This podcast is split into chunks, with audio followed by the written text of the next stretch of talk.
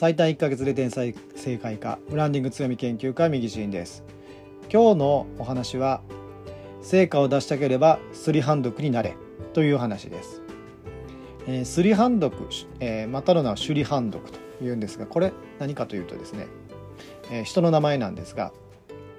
まあ仏教の話なんですと。でその仏教で出てくるこう首里判読というですね釈迦の弟子なんですけれども、えー、このその首里判読っていうのはですね物記憶力が低くてですねなかなか物事を覚えられないというような人だったということなんです。なのでそのお釈迦さんの教えとかもですねなかなか覚えられずですね自分の名前をやっと言えるぐらいのレベルの記憶力ということだったようです。えー、そんな彼でもですね自分もですね弟子になりたいとでお釈迦さんのそのね、えー、素晴らしい教えを聞きたいというふうにやってきてですね弟子入り志願するんですね。でお釈迦さん周りはですねこんなやつどうせダメだとその自分の名前が言えるぐらいの程度の人間だというふうなことでダメだダメだと言うんですがお釈迦さんは分かったと。ではまず君には、えー、その宮殿があるんですが、まあ、そこの掃除を任せるというふうに言うんですね。でそれでスリーハンドクは分かりましたということで、まあ、掃除をしすると。でそれがですね1日や2日の話ではなくてずっとですね、え、掃除し続けるというような修行というかですね、え、役割を与えられるということなんですけれども周りはですねもうスリーハンド君はそんなことしかさせてもらえなくてと僕らなんかはこうお釈迦さんの教えをすぐにスラスラと言えるんだみたいな感じでですね揶揄されたりとかですねするんですが、えー、そのスリーハンド君はですねそんなこと気にもせずですねもう一心不乱にですね掃除し続けると。でそれで愚痴も言わずにやり続けるというふうな、まあ、修行ですねをしているという感じなんですと。でえー、そのそうこうしてるある日にですねその首里判読はですね悟るんです、えー、その宮殿をですね掃除してるというのはまあ、えー、まあ実際にですね物質的にこう掃除をしてるということには変わりはないんですけれどもそのこれっていうのは自分自身の心の宮殿を磨いているんだというふうなことを悟りますと。でそれで一瞬でですねこう彼は変わっていくと。でその彼の人生はですね無意味なものではなくですね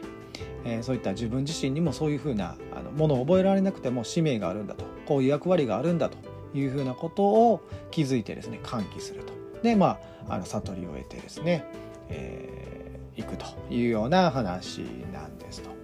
で何がこれでですね言いたいのかと成果を出したければスリーハンドクになれという話はどういうことなのかという話なんですがそういった形でその例えばメンターとかですね、えー、何かこう人に教えてもらった時にですねこれって意味あるのかなとかですねこれって価値あるのかなっていろいろあれこれ考えてしまうと思うんです。えー、そういった時にですねまああの言われたままにやれずにですね、えー、自分が思うところだけやってしまうということをするケースが多いのかなというふに思います、えー、そういった形でやっていくとですね実際やってみたらわかると思うんですがなかなか成果が上がらないというふうなことが起こります。であの本当にですね成果を上げている人っていうのはこのスリーハンドクみたいにですね言われたままのことを愚直にやると、えー、分かりました、えー、というふうな形で実際に手を動かしですね行動するということをしますということなんですね。なので、えー、もう成果を出したければですねもうその言われたままに言われたままにっていうのはちょっと若干あの語弊があるんですがあのこれをしようこれをあれをしようとかですねそういうふうな何かメンターさんに言われてですね決めたことをですね愚直にやるということが大事になってくるのかなというふうに思いますし例えば自分が学んでる本とかですね教材とかそういったものをですねその言われた通り実践するということが大事なのかなというふうに思います。なので、えー、スリーハンドグ以外の弟子はですね、あの説法を聞いてですね、まあ、学んではいるんですが実際実践してないですね。ここが大きな違いかなというふうに思います。スリーハンドクは、えー、まあ説法を聞けなか聞いてはなかったんですが聞いてもね覚えられないというところあるんですが行動をしてたんですねずっと毎日欠かさず何を言われようがどうしようが毎日宮殿を掃除をするという行動をし続けたということが一番大きな、えー、成功の要因だったのかなというふうに思います。ですのでああでもないこうでもないと。考える前にですね行動するということが大事なのかなというふうに思います。で行動してみて初めて分かることも気づくこともあるんですね。このようにですね。あこれは庭とかですねそういったこう宮殿を掃除してたというところことがまあ物質的なことだけれども、えー、実際はですね自分自身の心をこう磨いてたんだなと。いうふうなあの、まあ、これねお片付けの講座とかでもよく言う話ですけども、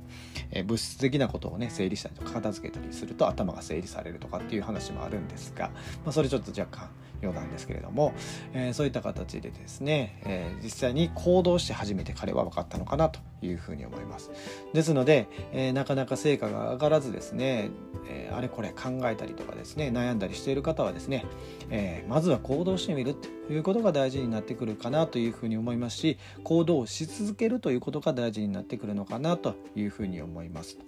いうことでですね、えー、ぜひですね実践をしてみていただいたらいいのかなというふうに思います。ということで今回はですね成果を出したければスリーハンドクになれというお話をさせていただきましたのでぜひですね、えー、実践をしていただいたいただきたいなというふうに思いますと。いうことで、え今後もですね、えブランディングとか強みの話をさせていただきたいと思いますので、えー、ぜひ、え、じゃフォローしていただければなというふうに思います。また、えこんな話聞きたいよというものがありましたら、ぜひ、